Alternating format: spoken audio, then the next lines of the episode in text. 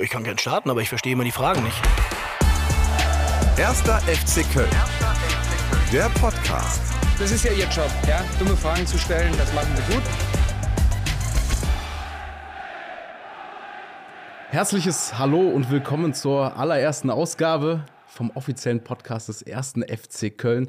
Ich bin Nikolas Verhöven und ich freue mich, dass ich hier in diesem Podcast ab jetzt regelmäßig mit verschiedenen interessanten Menschen vom ersten FC Köln und natürlich auch seinem Umfeld sprechen darf. Und für die heutige Premierenfolge 1 haben wir natürlich eines der aktuellen Gesichter beim FC eingeladen. Und jetzt kann man dein Gesicht gerade nicht sehen, aber auch die Stimme wird man erkennen. Die hat man ja auch schon im Intro gehört. Unser Chefcoach ist da. Tag, Steffen Baumgart. Hallo, danke, dass ich da sein darf. Herzlichen Dank, dass du der Einladung gefolgt bist und mit mir hier äh, kalt startest in die allererste Folge. Und ähm, wir starten auch genauso kalt in die sogenannte Startelf. Also keine Sorge, du musst jetzt nicht deine Startaufstellung fürs nächste Spiel nennen, sondern wir äh, gehen in elf schnelle Entweder-Oder-Fragen. Okay. Bist du bereit dafür? Gucken wir mal. Die Startelf. Geisbockheim oder Rhein-Energiestadion? Geisbockheim. Rhein-Energiestadion oder Müngersdorfer Stadion? Oh, Müngersdorfer Stadion habe ich noch gespielt. Äh, da ist das Rhein-Energiestadion schon was, was Schöneres, Besseres, was Modernes. Das andere ist dann trotzdem eine schöne Zeit gewesen, aber alles gut. Vermisst die Tatanbahn nicht? Nein, auf keinen Fall. Tor oder Vorlage? Tor. Steffen oder Baumi? Kommt drauf an, Steffen oder Baumi. Meine Frau nennt mich sogar Steffi. Äh, und bei den Unionern bin ich Baume. Also gibt ganz viel, aber von Kind auf Baumi. Dann frage ich dich, brüllender Baumi oder doch eher der streichelnde Steffen? Nö, beides ist möglich und beides sollte auch im, sollte dabei sein. Gute Mischung. Äh, halber Hahn oder Mettbrötchen? Äh, beides, beides überragend zum richtigen Zeitpunkt. Jetzt bin ich gespannt. Kölsch oder Pilz? Pilz. Das habe ich befürchtet. Dann direkt die nächste Frage. Kölsche Jung oder Rostocker Original? Äh, Rostocker Original, das bin ich und bleibe ich. Kölsche Singsang oder Berliner Schnauze? Äh, der Kölner Singsang gefällt mir immer besser. Pokalsieger oder deutscher Meister? Äh, Pokalsieger äh, ist mein persönlicher Wunsch, weil deutscher Meister gehört dann noch eine ganz andere Menge dazu. Äh, ich würde gerne was gewinnen. Ich glaube, das ist kein Geheimnis. Äh, ich glaube, dass der Pokal nicht einfacher wird, aber vielleicht anders lösbar. Letzte Frage der Startelf. Wer spielt bei dir eher? Das Talent oder der Veteran? Nee, das hat mit Talent oder Veteran nichts zu tun, sondern es hat was mit Mentalität und eher in diese Richtung gehend. Veteran, Veteran, der dich bremst, brauchst du nicht. Und ein Talent, was sein Talent nicht ausspielt, brauchst du auch nicht. Von der Antwort bin ich mal ausgegangen. Äh, das macht dich ja aus, dass du da keine, äh, ja, Favoriten hast. Du hast aber auch schon selber beide Stationen durchgemacht, einmal als Talent und einmal als Spieler. Sprechen wir gleich noch ein bisschen drüber. Ähm, schauen wir erstmal ganz am Anfang in deine Jugend. Ähm, du bist äh, eigentlich Sohn eines Handballers, aber gab bei dir von Anfang nur Fußball. Wie kommt's? Wie ist so deine Beziehung zum runden Leder erwachsen? Na, zum runden Leder ist Handball ja auch. Also nochmal, also mein Vater hat viel gemacht, der hat alle Sportarten gemacht, ist aber beim Handball, äh, auch im Handballtor, äh, war auch das größte Talent, aber er hat ganz, ganz viele Sportarten gemacht, er hat Eishockey gemacht, er hat Boxen gemacht. Ähm, der hat in vielen Sportarten noch als Trainer agiert, also eher sportlich vielseitig, aber Handball hätte er auch das meiste erreichen können. Hat sich damals beruflich anders entschieden, äh, so wie das manchmal ist. Ähm, und Fußball war von Anfang an, also Handball war dann in der DDR, ging das glaube ich auch erst, ich glaube mit 10, 11 Jahren los zwölf Jahren. Vorher war dann wirklich auch Fußball und Fußball war immer meine Leidenschaft von klein auf an. Auch heute noch. Ja, das ist einfach so. Ich bin jemand, der sich für was entscheidet und dann meistens auch dabei bleibt. Weißt du noch, was dein erstes Fußballtrikot war? Ähm, mein erstes Fußballtrikot, das gab es ja damals nicht so wie heute, dass man jetzt sagt, ich gab es diese Fanartikelgeschichten, gab es ja gar nicht. Äh, mein erstes Trikot war natürlich das von meinem kleinen Verein, von Dynamo Rostock Mitte. Ähm, und da weiß ich auch, dass ich am 01.01.1980 dann wirklich seitdem da Mitglied war.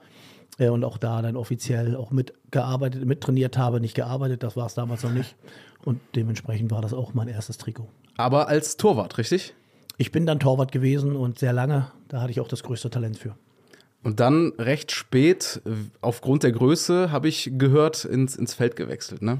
War das der einzige Grund oder hat es dann doch in den Füßen auch gejuckt, mehr als in den Händen? Nee, gar nicht. Ich glaube, dass ich von den Bewegungsabläufen her und von dem, was was ein Torwart ausmacht, eigentlich alles mitgebracht habe, was einen richtig guten Torwart ausgemacht hätte. Ich sag mal, mit 10 Zentimeter größer wäre ich auch aus meiner Sicht ein sehr, sehr guter Torwart geworden. Ob das da gelandet wäre, wo ich als Spieler gelandet wäre, das weiß ich nicht. Aber ich hatte eine überragende Athletik und die hat mir dann natürlich auf dem Feld enorm dann auch geholfen. Mhm. Du hast schon erwähnt, dass das alles in Rostock war, damalige DDR, aber du hast da gar nicht so einen Unterschied gemerkt. Ne? Du hast trotzdem behütete Kindheit gehabt. Wie sind so die Erinnerungen an die Jugend? Ich glaube, die meisten hatten eine behütete Kindheit und äh, die ganzen, ich sag mal, Freiheitskämpfer, die sich jetzt alle melden, die habe ich damals nicht gesehen in der DDR und auch nicht gehört, sondern das kommt dann erst, wie sagt man immer so schön, hinterher erzählen sie alle, wie schwer es ihnen war. Also ich hatte nicht nur eine behütete Kindheit, ich hatte, wir hatten ein sehr, sehr gutes Schulsystem, wir hatten sehr, sehr, äh, ich glaube, jeder konnte sich seine Miete leisten, jeder konnte sich was zu essen leisten, jeder hatte Arbeit. Äh, wir haben uns natürlich auch, jetzt wollen wir nicht da alles, ne, glorifizieren, das tun wir auch nicht. Ich glaube, da wird genug Scheiße gebaut. Da müssen wir auch nicht drum herum reden, aber es war jetzt nicht so, äh, dass wir alle kein vernünftiges Leben hatten oder eben nicht uns vernünftig entwickeln konnten. Die meisten, die ich gelernt habe oder kennengelernt habe, die mit mir die Kindheit verbracht haben, ähm, die konnten aus meiner Sicht dann auch eine vernünftige Kindheit verleben. Und die Leute, die Arbeit hatten, die haben auch aus meiner Sicht ein vernünftiges Leben gehabt. Dass wir nicht alles hatten, darüber müssen wir, glaube ich, nicht mehr reden. Du hast dich aber trotzdem als Wendegewinner bezeichnet, habe ich gelesen. Würdest du das immer noch so sehen? Äh, ja, ich bin, glaube ich, einer derjenigen, für die die Wende äh, viel Positives mitgebracht hatte. Ich war auch niemand, der früher, ich sage jetzt mal, demonstriert hat oder Probleme mit der DDR hatten, sondern ich war jemand, der das, äh, der in diesem System groß geworden ist und das auch immer gesagt hat äh, und dazu auch dann wirklich auch noch heute stehe. Ähm, aber ich bin natürlich jemand, der über den Sport eine Möglichkeit bekommen hat, gerade auch was die finanziellen Seiten angeht, was, was das Erleben angeht, ähm, habe ich ganz, ganz viele Möglichkeiten über den Fußball, über den Sport bekommen, äh, habe auch damals meinen ersten Job über den Fußball bekommen. Also ähm, ich kann wirklich sagen, dass ich ein Gewinner der Wende bin. Schauen wir gerne auf den fußballerischen Weg. Du betonst immer wieder selber, dass das Arbeit ist, Kampfsport auch. Ähm, Du hast selber von dir gesagt, du bist jetzt nicht das klassische Talent. Mhm. Du bist dann auch erst in Anführungsstrichen mit 22 aus der vierten Liga zu Hansa Rostock gewechselt. Aber ähm, dir ist wichtig, dass das nicht dein erster Kontakt im Profibereich war. Ich glaube, das, was wir ein bisschen verkennen, ist, dass ich mit 17 ja schon in der zweiten DDR-Liga gespielt habe. Und das ist dann auch was Außergewöhnliches gewesen, weil die zweite DDR-Liga war jetzt nicht unbedingt, da haben jetzt keine Blinden gespielt. Das kann man durchaus äh, zumindest damals mit der zweiten Bundesliga vergleichen. Und das habe ich mit 17 erreicht gehabt. Nur mit der Wende sind dann halt auch alle Vereine dann irgendwann kaputt gegangen. Und deswegen hatte sich mein Werdegang in den Profifußball einfach ein bisschen verschoben. Eigentlich am Ende sogar Glück gehabt, dass ich es überhaupt noch geschafft habe. Ähm, aber ich bin relativ früh in den Männerbereich gekommen mit 17, habe dann auch von da an regelmäßig gespielt. Ähm, und mit der Wende gab es einfach eine neue Situation und die bedeutete dann eben nicht Fußball in erster Linie, sondern erstmal eine Ausbildung zu haben äh, dann die Prioritäten wirklich auch darauf zu legen, sich erstmal was Neues dann zu erarbeiten. Äh, und dann bin ich nach Aurich gegangen und, und, und habe dann eine sehr, sehr schöne Zeit gehabt in, bei der Sportvereinigung Aurich. Äh, konnte da meinen Fußball weitermachen, konnte da eine Ausbildung machen. Ähm, und dann kam eher zufällig äh, Frank Pagelsdorf auf den Plan, der als Trainer der zweiten Mannschaft Hannover 96 noch selbst gespielt hatte. Äh, wir gegeneinander gespielt haben und er mich dabei entdeckt hat. Und äh, ja, so beginnt dann die erste Geschichte. Und die zweite Geschichte ist, dass ich eigentlich unter ihm bei Union Berlin zuerst unterschrieben hatte. Er dann aber, weil Union keine Lizenz gekriegt hatte für die zweite Liga, dann nach Rostock gewechselt ist als Trainer. Und ich dann die Möglichkeit hatte, bevor ich dann überhaupt bei Union gespielt habe, äh, mit ihm nach Hansa Rostock zu gehen als Amateur. Und habe dann auch das ist dann immer wieder natürlich, musst du dich erarbeiten, musst du dich durcharbeiten, aber auch da kam das Quäntchen, was du manchmal brauchst, dass sich beide etablierte Stürmer kurz vor Saisonstart verletzt hatten. Dann habe ich gute Leistung gebracht und dann war mit einmal der Weg geebnet, mit dem dann auch keiner gerechnet hat. Was war das größere Debüt dann für dich? Wo war der äh, Puls höher bei dem äh, 17-Jährigen äh, in der zweiten DDR-Liga oder dann bei Hansa Rostock?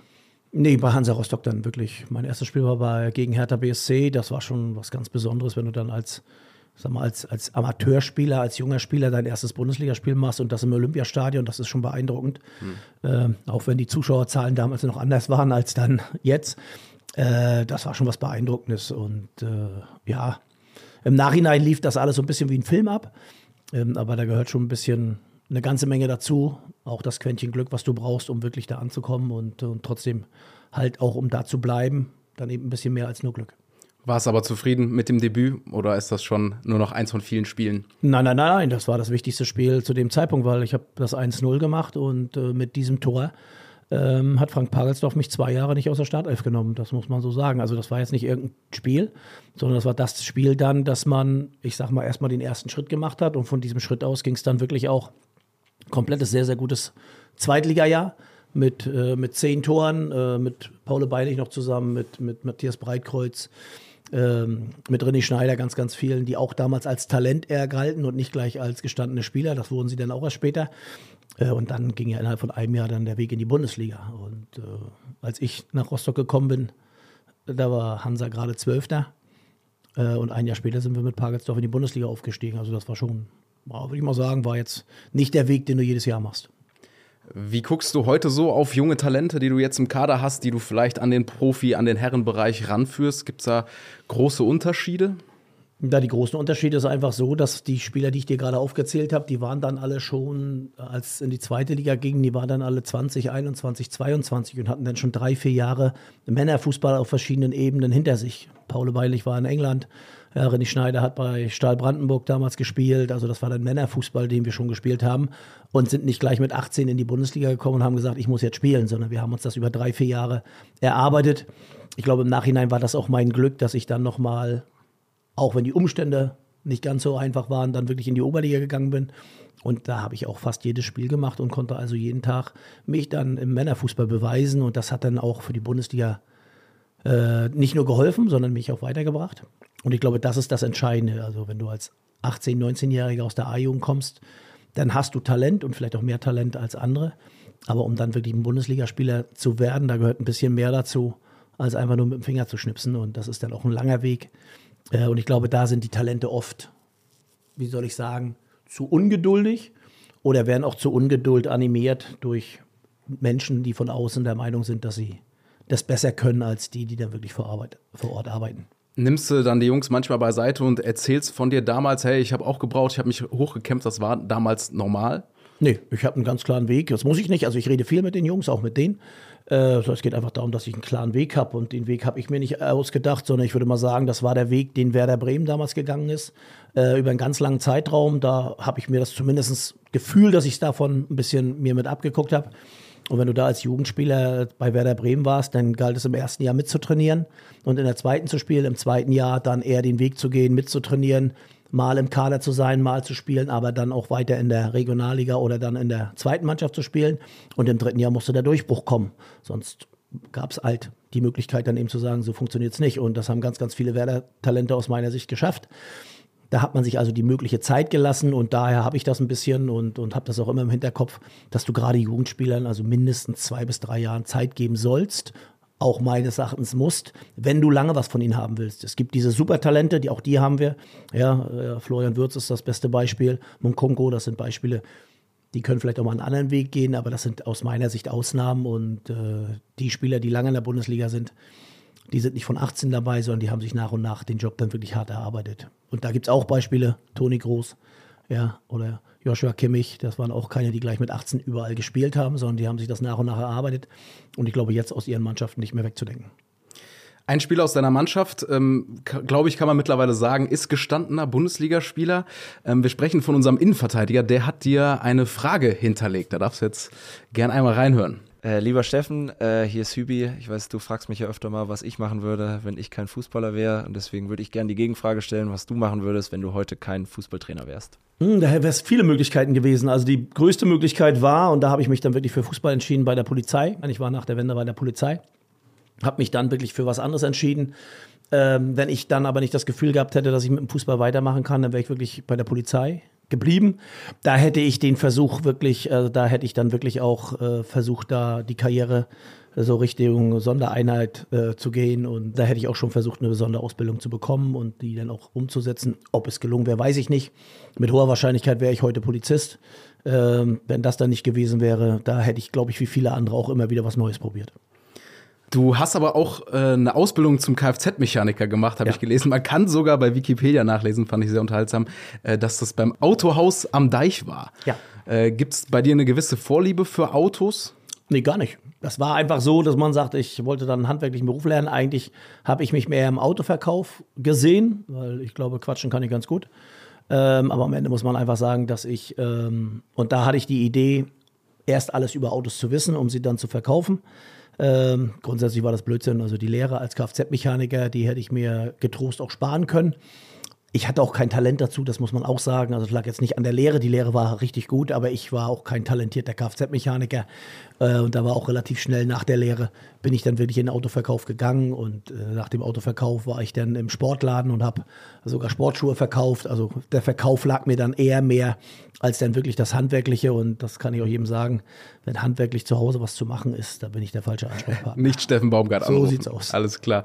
Ähm, bringt dir denn deine Ausbildung zum Polizisten heute auch noch was in der Rolle als Trainer? Äh, das bringt mir sehr viel, gerade auch was, was die Zusammenarbeit angeht, äh, dass du eben nicht als Einzelkämpfer äh, Erfolg hast, sondern dass du im, im Kollektiv dann wirklich auch was erreichen kannst. Und äh, so war das bei der Polizei auch. Und äh, so war das aber die ganze, also die ganze Zeit in meinem Leben. Also ich bin, glaube ich, nie jemand, der einzeln irgendwas wirklich erreicht hat, sondern ich habe das immer im, im Team hinbekommen, im Kollektiv hinbekommen. Und äh, als Einzelperson, glaube ich, bist du nie so stark wie als Person in einem Kollektiv. Schöne Überleitung zurück zum Fußball. Ähm, wir hatten das Thema ja schon. Mentalitätsspieler, ähm, würde ich sagen, auch als Trainer, ähm, widersprich mir, wenn es nicht so ist. Vor allen Dingen fand ich spannend, du hast deine ersten Schritte als Trainer dann auch in äh, Magdeburg und Rostock gemacht. Ähm, und dann bist du aber erstmal wieder zurück in die Berliner Bezirksliga gegangen. War das so ein bisschen, ich sag mal, zurückgehen, um Anlauf zu nehmen oder wie war so deine Situation? Ich bin nicht zurückgegangen, weil ich dann von vorne anfangen wollte, sondern ich bin zurückgegangen, weil Köpenick Oberspree mein Verein ist, bei dem ich äh, in der alten Herren Fußball spiele und die damals auch einen Trainer gesucht haben. Da ging es dann auch darum, dass ich einfach auch Spaß am Trainerjob habe. Und das war ja kein Job, sondern am Trainer sein Spaß habe. Genauso wie ich den Nachwuchs bei Köpenick Oberspree dann auch eine Zeit trainiert habe, habe ich einfach Spaß an dem, an, am Trainer sein. Und deswegen habe ich das gemacht und ich hatte da sehr, sehr viel Spaß. Aber das war kein Weg zurück, sondern das war einfach, äh, wie soll man sagen, ich hatte Zeit. Und bevor ich gar nichts mache, mache ich lieber Training und Trainer. Und das ist mir dann auch egal, äh, ob das jetzt eine Jugendmannschaft ist oder ob das eine unterklassige Mannschaft ist oder nicht, weil ich finde, mit dem Fußball kannst du Spaß haben und der Fußball ist eigentlich mein, ja, das ist schon mein Leben. Ja, und da geht es nicht darum, ob du nur Bundesliga trainierst oder zweite, sondern wenn du Jungs hast, die begeisternd sind, das kannst du im Amateurbereich genauso haben wie im Profibereich und das ist für mich, was Fußball ausmacht. Wenn du sagst, du warst als Spieler nicht besonders hochtalentiert, hast du denn Talent als Trainer? Ja, davon bin ich überzeugt. Also davon bin ich wirklich überzeugt, dass ich ein talentierter Trainer bin. Das war mir aber relativ früh aus meiner Sicht klar. Das heißt nicht, dass man es beweisen kann. Das ist dann auch immer schwierig. Ähm, aber ich habe mich immer früh schon als Trainer gesehen und eher weniger als Spieler. Und das war auch immer mein, also mein wirkliches Ziel war wirklich immer Trainer zu sein. Und da habe ich aber auch keine Ligen mir vorgelegt, dass ich gesagt habe, ich muss jetzt Bundesliga trainieren oder das, sondern ich wollte immer Trainer sein.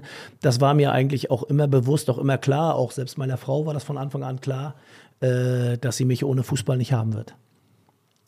So, und dann bist du nach dem Engagement beim SSV Köpenick Oberspree in der Bezirksliga dann über den Berliner AK beim SC Paderborn gelandet. Die waren ja eigentlich schon sportlich abgestiegen in die Regionalliga, also in die vierte Liga. Die durften sich dann aber doch nochmal in der dritten Liga beweisen, weil 60 München zurückziehen musste. Und dann bist du durchmarschiert in die Bundesliga. Ja, auch ein bisschen anders. Geschichte hat dann meistens doch mehr Seiten als nur die eine. Am Ende ist es so, dass ich kurz vor Ende der dritten Liga dahin gekommen bin. Wir mit Paderborn noch auf Platz 17 gestanden haben und ich aus den letzten acht Spielen kein Spiel mehr verloren habe. Und die Möglichkeit sogar hatte, selbst drin zu bleiben aus im letzten Spiel gegen Osnabrück. Äh, ich sag mal, die Konstellation war so, wenn wir unentschieden spielen oder Werder Bremen 2 unentschieden spielt, dann waren wir, äh, dann wären wir in der Liga geblieben, auch sportlich schon drin geblieben. Äh, und dann ist leider dazu gekommen, dass Osnabrück damals, wie soll man sagen, lief im Hintergrund nicht alles so sauber, wie es sauber war. Das heißt, sie haben eine extra Motivation gekriegt. Und der Gegner von, von Werder Bremen 2, das war damals Aalen, hatte mit einmal eine Sonner, Som, äh, Sommergrippe, würde ich das mal sagen, wo fünf Spieler mit einmal beim letzten Spiel nicht aufgetaucht sind. Und so wie das dann kommt, ist in der 85. Minute das passiert, was passieren kann, dass der, der Werder das 1-0 macht. Und damit waren wir abgestiegen. Äh, und äh, dann muss man ja dazu sagen, nicht 1860 hat zurückgezogen, sondern 1860 hat auch nicht alles richtig gemacht und deswegen haben sie keine Lizenz gekriegt und mit dem Glücksfall durfte ich dann in Paderborn anstatt Regionalliga zu trainieren. Ich wäre neben Paderborn auch in der Regionalliga geblieben. Ähm, war es dann mit einmal die dritte Liga und dann genau kommt das, was manchmal dann auch im Nachhinein ein Märchen ist, dass du von der dritten in die zweite Liga dann aufsteigst und dann sogar noch von der zweiten in die erste Bundesliga aufsteigst. Du hast es dann nochmal äh, wiederholt, dass du dich ligaunabhängig für einen Verein entschieden hast. Ähm, ich erinnere mich an die Bilder aus der Relegation 2021, der FC gegen Holstein Kiel. Ähm, da standest du schon als Trainer fest, egal Ja. ob erste oder zweite Liga. Wieso hast du dich für den FC entschieden? weil die Gespräche einfach super waren, äh, auch die Gespräche mit den Verantwortlichen, ob es, ob es Alex Werle war, ob es Jörg Jakobs war, ob es Horst Held zu dem Zeitpunkt war. Äh, das waren einfach aus meiner Sicht sehr, sehr gute Gespräche, auch Gespräche, wo man einfach gemerkt hat von Anfang an, äh, das kann passen. Ähm, und deswegen habe ich mich relativ früh entschieden, hatte zu dem Zeitpunkt aber auch, und das war auch sehr offen kommuniziert mit allen, zwei weitere Gespräche, äh, wobei ich dann aber auch trotzdem auch die Chance beim FC gesehen habe, ja, eine sehr, sehr gute Zeit zu haben, um es mal so zu sagen. Und deswegen habe ich mich relativ früh dann auch dafür entschieden und äh, ja, bisher toi toi toi, aus meiner Sicht nichts falsch gemacht. Und dann standest du da, wie gesagt, ähm, auf der Tribüne und hast mitgefiebert wie ein Fan. Bist du da schon Fan des ersten FC Köln geworden? Bezeichnest du dich einfach als Fußballfan? Wo kam diese, dieses Feuer her? Da schon. Also nochmal, ich bin, und das ist, das ist ja nicht bös gemeint, aber ich bin kein Fan des ersten FC Köln, sondern ich bin hier mit Leidenschaft Trainer und das bin ich auch, aber ich finde es immer schwierig, dass man dann auch gleich Fan sein muss, sondern ich habe hier eine Aufgabe, die, die erfülle ich, versuche ich so gut wie möglich zu erfüllen. Im Moment leider nicht so gut wie im letzten Jahr, das muss man auch sagen. Ähm, aber ich bin nicht so schnell Fan von einem Verein. Ich finde das auch immer schwierig. Du kannst ja nicht jedes Jahr, wenn du einen Verein wechselst, ja, oder als Trainer ja gerade, bist du wieder Neufan. Das funktioniert ja nicht. Also ich habe schon meine zwei, drei Vereine, wo ich Fan bin. Ich finde, sowas muss ich auch entwickeln. Ich bin hier sehr, sehr gerne. Ich glaube, das ist entscheidend und ich arbeite hier sehr gerne. Ich finde, das ist ein ganz, ganz toller Verein, bei dem man auch aus meiner Sicht viel erreichen kann und ich hoffe einfach, dass uns das gelingt. Ähm, aber wenn ich natürlich dann eine Aufgabe übernehme und die hatte ich zu dem Zeitpunkt überno übernommen, dann ist natürlich auch klar, dass das Fieber schon ein bisschen anders läuft, als wenn du einfach nur, wie soll ich sagen, lapidar dir ein Spiel anguckst. Erinnerst du dich noch an deinen ersten Tag hier am Geisbockheim? Die Frage ist halt, was meinst du? Ist mein erster Tag, wo mein Foto gemacht wurde mit viel Freundlichkeit oder ist, ist, ist mein erster Tag äh, äh, einfach, wo ich die Leute kennengelernt habe? Das ist ja die Frage. Ja, an das Foto erinnere ich mich auch noch. Äh, Das ging sicherlich durch die Medien. Ich meine wirklich deinen ersten Arbeitstag. Du hast ja die ersten Hände geschüttelt, hast dann auch vielleicht schon das erste Training geleitet oder die ersten Entscheidungen hinsichtlich Saisonvorbereitungen getroffen. Nee, das haben wir ja vorher schon gemacht. Also mein erster wirklicher Tag, an den ich mich wirklich erinnere, äh, ist dann wirklich der, der, der Grillnachmittag mit den Jungs. Das hatte ich dann relativ zügig dann auch mit angeleiert, dass wir gesagt haben, bevor wir dann überhaupt ins Training gehen, wäre schön, wenn die Mannschaft sich mal trifft vorher. Gerade auch mit den Neuen, gerade auch mit neuen Trainerteam und so weiter, dass man auch sich mal gesehen hat, wenn es dann wirklich ins Training geht. Äh, das mache ich aber jedes Jahr. Und das ist wirklich der erste Tag für mich, den ich bewusst wahrgenommen habe. Ich habe vorher schon ein, zwei Gespräche geführt. An dem Tag gab es einfach ein, zwei Gespräche, die ich einfach, äh, ja, die werde ich für mich einfach äh, immer behalten, weil die einfach schon äh, nicht uninteressant waren. Äh, aber wie gesagt, der entscheidend ist ja den Weg, den wir damals gegangen sind. Und es ist ja nicht so, dass ich jetzt gerade auch von den Spielern, die ja eine ganze Menge erlebt hatten, auch in der Zeit vor mir, äh, dass jetzt hier alle mit offenen Armen standen und gesagt haben, toll, jetzt haben wir einen neuen Trainer, sondern es geht immer darum, gucken wir mal, was der wirklich kann, wie der dann wirklich drauf ist und was von dem, was er erzählt, kommt dann wirklich auch an. Und äh, ich glaube eher, dass so auch eine gewisse Skepsis da war, die ich auch aus meiner Sicht normal finde. Ähm, aber das war so der erste Tag, das war auch der erste Eindruck und es ist umso schöner, dass sich da vieles positiv daraus entwickelt hat. Wie bist du so bei so einem Grillfest? Bist du derjenige, der auskehrt?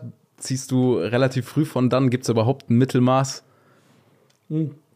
Das ist ja kein Grillfest, wo wir sagen, wir machen mal die Tassen hoch, sondern es ist ja eher ein Kennenlernen, dass man die ersten Gespräche führt, dass die ersten organisatorischen Sachen dann gesagt werden und dass man dann einfach, und das finde ich immer wichtig, wenn du als zum Beispiel nicht jetzt als Trainer, sondern als Spieler neu kommst und du kommst dann zum ersten Training und lernst dann die meisten erst kennen, finde ich immer ein bisschen schwierig. So ist das Eis schon mal an dem Tag vorher gebro äh, ge gebrochen, heißt das, glaube ich. Ähm, so dass man dann schon mal auch weiß, mit wem man in der Kabine ist, wer ist wer. Das finde ich schon einfacher und deswegen äh, machen wir das auch. Und alles andere hat dann nichts mit Auskehren zu tun oder äh, wie gesagt, da wird, wie gesagt, der eine isst ein Stück Fleisch, der andere isst ein Stück Fisch. Dann gibt es zwei, drei Gespräche, dann gibt es zwei, drei Ansagen und das war es dann auch schon. Also ein Grillfest als Fest ist dann eher ein Grillnachmittag, wo man sich kennenlernt. Gut, äh, ihr habt euch alle kennengelernt. Du kennst die Jungs jetzt auch schon seit ja, anderthalb, zwei Jahren. Wollen wir mal gucken, wie gut du die Jungs dann wirklich kennengelernt hast? Ich habe was mitgebracht. Die Kaderliste, ganz Oh. simpel. Wir gehen in die Rubrik Kabinengeflüster. Kabinengeflüster. Ich breite hier einmal das Geisburg-Echo vor dir auf mit den verschiedenen Spielern. Und ich habe ja drei, vier, fünf Fragen für dich. Da musst du mir antworten, wer aus dem Kader darauf am meisten zutrifft. Ach du Scheiße. Da bin ich mal gespannt, was das wird. Wer ist denn deiner Auffassung nach der unordentlichste hier im Kader? Der unordentlichste. Jetzt muss ich natürlich sagen, das sind natürlich Fragen, die kannst du natürlich nicht beantworten, weil ich schon gar nicht jedes Mal da drin rumschwirre und jetzt ständig, äh, wie soll ich sagen, dabei bin. Aber ja, und da muss ich auch sagen, nicht, dass ich jetzt jemanden persönlich dann, ich sag mal, ans Bein pinkel, der es vielleicht ist, ist, aber ich kann mir vorstellen, dass Danny Husem Basic noch das eine oder andere zu lernen hat. Wer ist deiner Meinung nach der beste Tänzer im Team? Der beste Tänzer. Yay, das ist interessant. Wer ist denn der beste Tänzer? Boah, da muss ich wirklich mal gucken. Äh, Da gibt es einigen, die würde ich nicht mal zutrauen, dass sie von A nach B kommen auf der Tanzfläche. Oh, ich glaube schon, Linton wäre nicht schlecht und, und Jan Thielmann traue ich auch eine ganze Menge zu. Kannst du äh, tanzen oder bist du an der Theke mit dem Drink in der Hand lieber? Nee, ich habe früher sehr gern getanzt. Ich war auch bei gewissen Festen der Erste, der auf der Tanzfläche war. Dann muss ich sagen, zum Leid meiner Frau waren wir bei der Tanzschule. Und da habe ich wirklich gesehen, wie ich mich bewege, weil überall Spiegel war. Und seitdem habe ich das Tanzen etwas in den Hintergrund geschoben, weil es nicht so ästhetisch aussah, wie ich gedacht habe, es aussehen könnte. Aber ich tanze immer noch sehr gerne, aber am liebsten mit meiner Frau. Äh, wer ist privat oder wer wäre privat der größte FC-Fan im Kader? Oh, da würde ich mal sagen, da gibt es aus meiner Sicht mehrere. Also Timo Horn ist, glaube ich, schon FC-Fan. Ich glaube, da würde ich jetzt, glaube ich, nichts Falsches erzählen. Ähm, ich würde mir vorstellen können, richtig Fan, Jan auf jeden Fall, weil er alles durchgegangen ist äh, von der Jugend. Ich glaube, da fehlt nicht viel. Ähm, und am Ende würde ich sagen, ähm, gibt es den einen oder anderen, der sich schon dann wirklich auch nach und nach auch in den Verein, trotz des ganzen Drumherum hier, äh, ich glaube, viele wollen es nicht missen, wirklich hier zu sein und merken erst, und das geht vielen Spielern so, die dann wieder gegangen sind, dass Köln schon was Besonderes ist. Aber wie genau, ganz schwer. Timo Horn wurde in der Kategorie übrigens auch schon mehrfach genannt, also da bist du Teil der Mehrheit. Ähm, wer ist der vernünftigste? Vernünftig. Bei Fußballern. Ha! Und das ist. Wer ist der Vernünftigste? Was bedeutet der Vernünftigste? Was, das musst du mir, da musst du mir helfen, was damit gemeint ist. Wer am solidesten ist, wer. Mal weg vom Fußballplatz, sondern im Privaten. Also eins, was ich gelernt habe, ich würde für keinen Fußballer der Welt die Hand ins Feuer legen und äh, würde für keinen sagen, der ist da nicht so oder weiß ich was, weil äh, auf keinen Fall würde ich in die Richtung gehen. Und deswegen würde ich mich da sehr zurückhalten jetzt. Dem ist nichts hinzuzufügen. Dann äh, schließen wir mal die Rubrik Kabinengeflüster. Trotzdem können wir gern mal in der Mannschaftskabine bleiben. Ich habe mal äh, eben noch recherchiert, wie deine Rücknummernhistorie aussah. Das kann man sehr schön nachschauen. Da war nicht unbedingt Stringenz äh, das Stichwort, sondern 20, 11, 27. Du hast dann sogar ein paar Jahre die Nummer 2 getragen. Ja, meine Lieblingsnummer jetzt. Ja, wie kommt das zustande? Gibt es da äh, irgendeine Beziehung, irgendeine Geschichte zu? Nö, aber ich kann mehrere Nummern. Also ich sag mal, also das kann ich auch, äh, das kann ich auch alles relativ gut begründen. Also ich habe im Tor mit der Nummer 1 angefangen und da war die Nummer 1 die klare Nummer 1. Da habe ich auch nichts dran gelassen. Da bin ich auch nicht mit der 12 ins Tor gegangen, sondern entweder hatte ich die Nummer die 1 oder gar nicht. Als Spieler, als Spieler, wo es die Zahlen von 1 bis 11 gibt, war die 9 meine Nummer. Das muss ich deutlich sagen. Da war ich wirklich Stürmer und mit der 9 Marco van Basten. Äh, Erik Cantona, aus meiner Sicht Joachim Streich, das waren Neuner, die damals zu meinem Zeit gespielt haben. Deswegen habe ich dann auch auf die Neun getragen, habe im ersten, und ich habe leider nur einmal das Pokalfinale erreicht als Spieler, das war das FDGB-Pokalfinale mit Dynamo Schwerin. Damals wurde es umbenannt zu PSV Schwerin. Ähm, da habe ich mit der 2 gespielt und ähm, die 20 war dann einfach mal was Neues. Die 11, weil es keine andere gab in, in, in, in Wolfsburg. Die 27 bin ich zurückgegangen nach Rostock.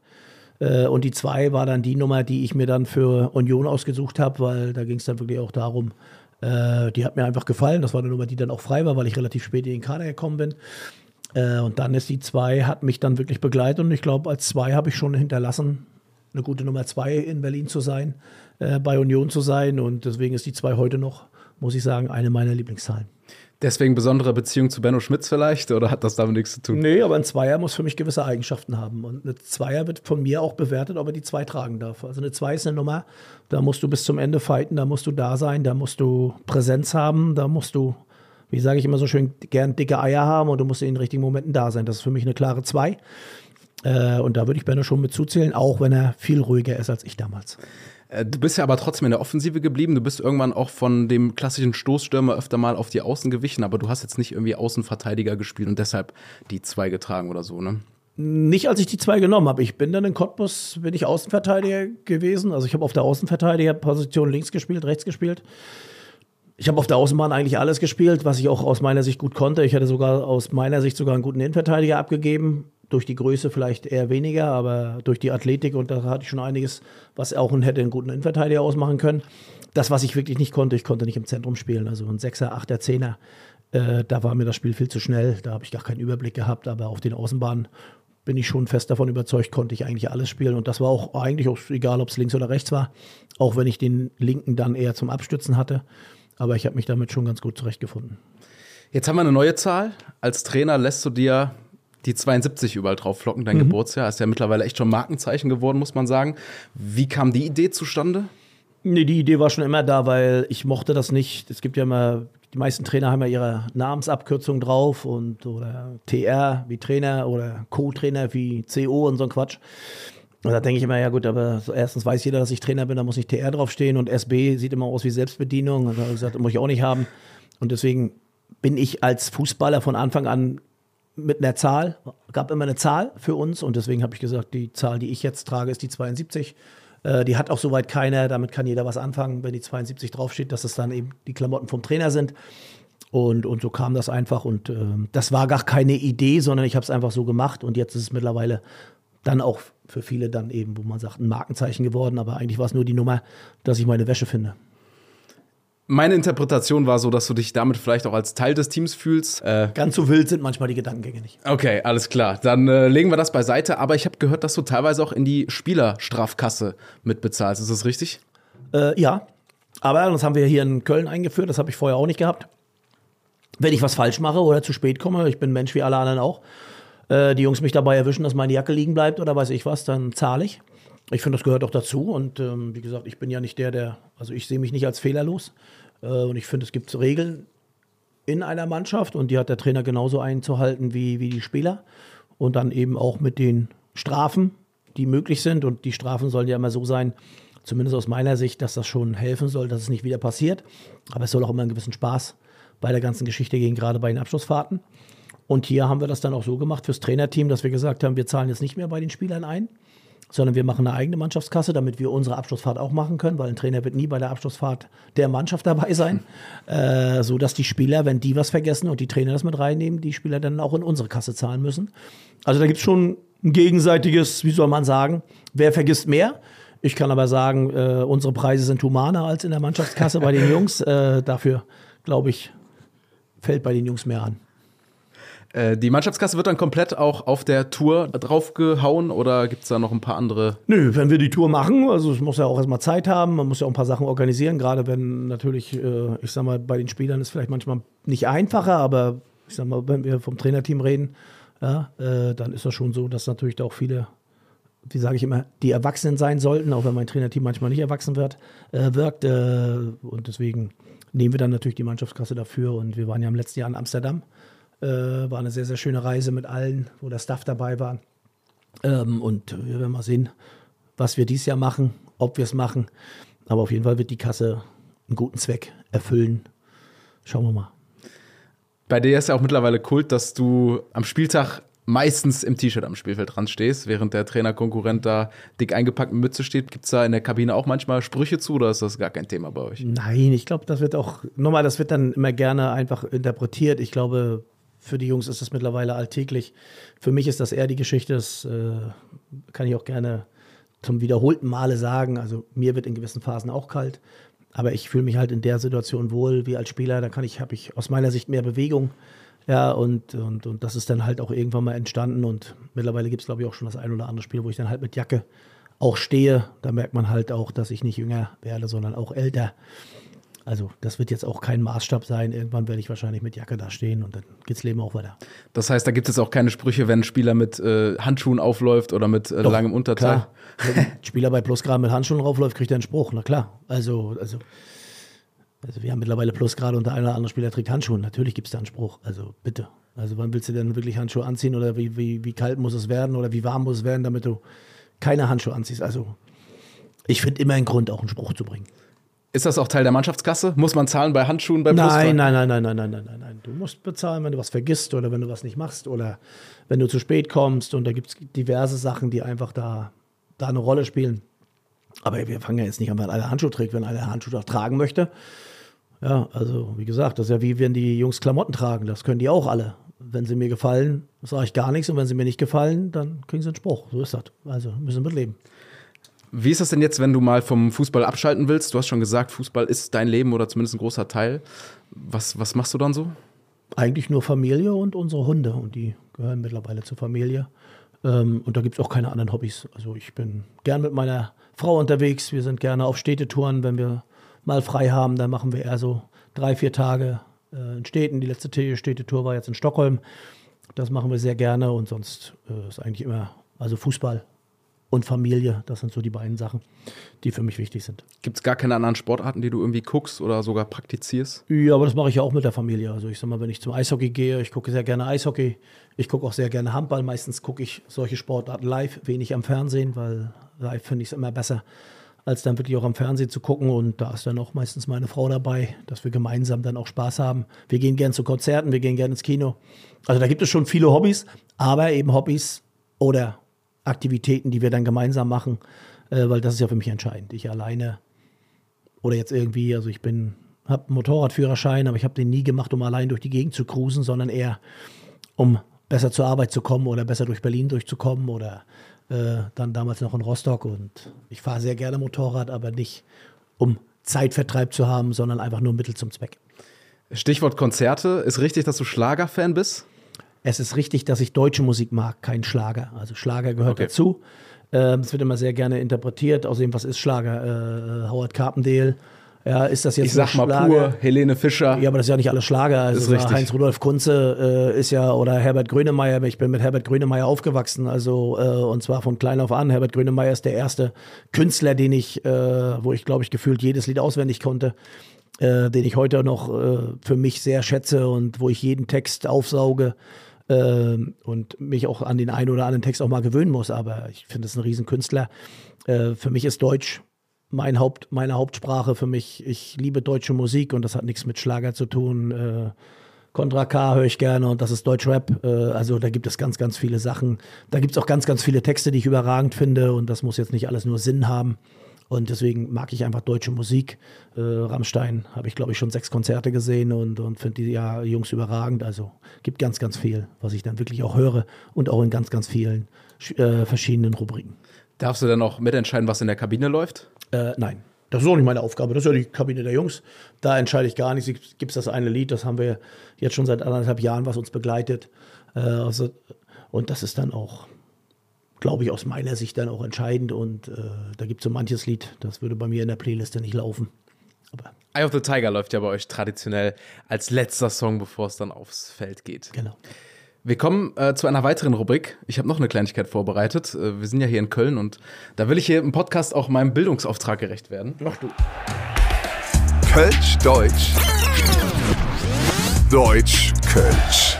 darfst einmal hier den Umschlag nehmen und gerne so herausziehen, wie du es gerade siehst. Denn äh, ich habe ein kölsches Wort für dich vorbereitet. Bitte nicht auf die Rückseite schauen, da steht nämlich schon die Lösung. Dann darfst du gerne einmal vorlesen und äh, für mich raten fall, oder falls du es weißt, sogar erklären, was das denn sein könnte. Die Lappe Case. Die Lappe Kiss spricht man Lappe so. Kiss, okay. Genau. Ein weiches E quasi. Ach du großer Gott. Keine Ahnung. Also das könnte für mich jetzt alles sein, äh, weil die davor steht, würde ich jetzt irgendwas mit Mütze tippen, aber keine Ahnung, was das Wie würdest du es Hochdeutsch übersetzen? Irgendeine Idee? Ich würde es nicht so übersetzen wahrscheinlich, wie es das ist, weil, weil, weil ich das sehe. Das könnte von Leberkäse bis, bis, bis Schirmmütze alles sein, also keine Ahnung. Also ganz so weit bin ich nicht, aber Dann äh, lies doch mal, äh, dreh doch mal gerne um und lies vor. Die Lappe Case, spricht Lappe Kiss, kann man auf Hochdeutsch mit Lappenkiste übersetzen und ist ein Bett. Ach, bitte hört doch mal auf. Ja, ist so ein spaßiger Ausdruck für eine Kiste mit zum Beispiel Laken, Kissen, Tüchern und so weiter. Ja, ja, Äh, das, das kann ich schon nachvollziehen, aber das ist ja trotzdem, also nochmal, was hat das eine, also wenn, äh, bitte, was hat das eine mit dem Bett zu tun und das andere wird so ausgesprochen? Also Leute, ganz ehrlich, lasst euch was mit der Sprache einfallen, ne? Gebe ich so weiter. Kommt, dann kann er nochmal, also das kann alles sein, bis auf ein Bett. Also auf Bett wäre ich da nicht gekommen, aber wir nehmen das mal so, wie es ist. Vielleicht äh, weißt du beim nächsten Mal dann Bescheid. Jetzt weiß ich es, also den Begriff könnte ich mir jetzt merken. Ja, großartig. Dann habe ich ja schon quasi alles erreicht mit diesem Podcast, was ich wollte. Ähm, wie waren so deine ersten Kontakte zum, zum Kölschen Brauchtum oder zur Stadt? Äh, Die ersten Kontakte kommen ja natürlich über die Spieler. Da beschä- beschäftigt man sich aber nicht mit dem Brauchtum. Ich glaube, das ist dann jetzt eher wirklich in diesen anderthalb Jahren wirklich gekommen. Und ich glaube, dieses Beschäftigen damit, das kommt automatisch, wenn du es miterlebst. Und dieses Miterleben war dann wirklich jetzt in diesem, in dieser Session, hoffe ich, dass ich das richtig ausspreche, dann das erste Mal wirklich, dass man sich damit dann auch beschäftigt, auch auseinandersetzt und auch wirklich dabei ist, weil alles andere ist dann nur erzählen oder man glaubt zu wissen, wie es geht. Und deswegen war das schon sehr, sehr interessant für mich, das, was dieses Jahr alles abgegangen ist. Hast du einen Lieblingsort in Köln? Wo hängst du so ab in der Freizeit mit der Familie? Nee, gar nicht. Also, belgische Viertel finden wir sehr schön. Da sind wir öfter mal unterwegs und sonst einfach überall, wo du mit der Hunde gehen kannst. Also, aber da gibt es keinen speziellen Punkt. Ich glaube, mit am meisten war ich im reinen Energiestadion, was, was die Sache natürlich klar macht. Ähm, aber auch in der Laxess Arena war ich jetzt mehr als einmal und habe da schon die verschiedensten Sachen mitgemacht. Äh, also das sind wohl, glaube ich, die beiden Orte, wo ich am meisten mittlerweile in Köln war, bis auf das Zuhause, was ich habe. Steffen, da kommen wir jetzt langsam schon zum Ende hier dieser kurzweiligen Folge, wie ich finde. Die 90 plus 3, die Nachspielzeit, also ich habe noch drei letzte Fragen für dich, die sich hier auch in den kommenden Folgen wiederholen werden. 90 plus 3. Die Nachspielzeit. Ganz einfach gefragt, was machst du heute noch so? Jetzt ziehe ich mich um, jetzt gucke ich nochmal, wenn Hannes oben ist, dann gucken wir uns aber das Video an. Ich glaube, das ist Hannes immer Dold, wichtig. der genau. Videoanalyst. Genau, das haben wir jetzt schon mal gemacht, aber ich glaube, da fehlt noch ein bisschen und, und dann ist dann langsam auch Feierabend, weil es dann morgen schon wieder weitergeht. Was willst du in deinem Leben noch erreichen? Äh, ich habe keine, also ich habe keine besonderen Ziele. Ich möchte gerne als Trainer lange arbeiten, erfolgreich arbeiten. Ähm, möchte, dass ich ein langes und vor allen Dingen mit meiner Frau zusammen, äh, wie soll man sagen, dass wir sehr lange weitere glückliche Jahre haben. Das ist für mich mit das Wichtigste oder das Wichtigste. Ähm, und viel, viele Ziele habe ich jetzt eigentlich gar nicht. Ich möchte reisen, möchte mir Städte angucken, möchte mir Möglichkeiten erarbeiten, dass ich es auch machen kann und das auch vernünftig. Und äh, aber auch da alles, was mit meiner Frau ist, wird schön.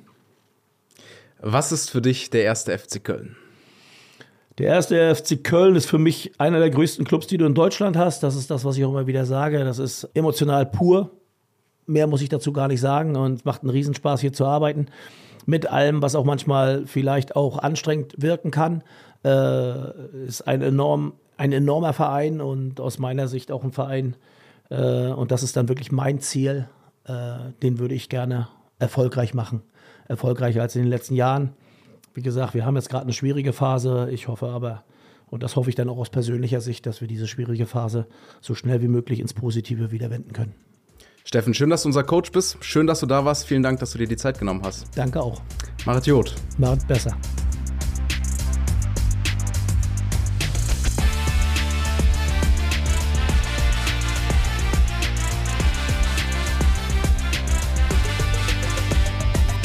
Erster FC Köln, der Podcast. Überall, wo es Podcasts gibt. Mehr Infos auf fc.de.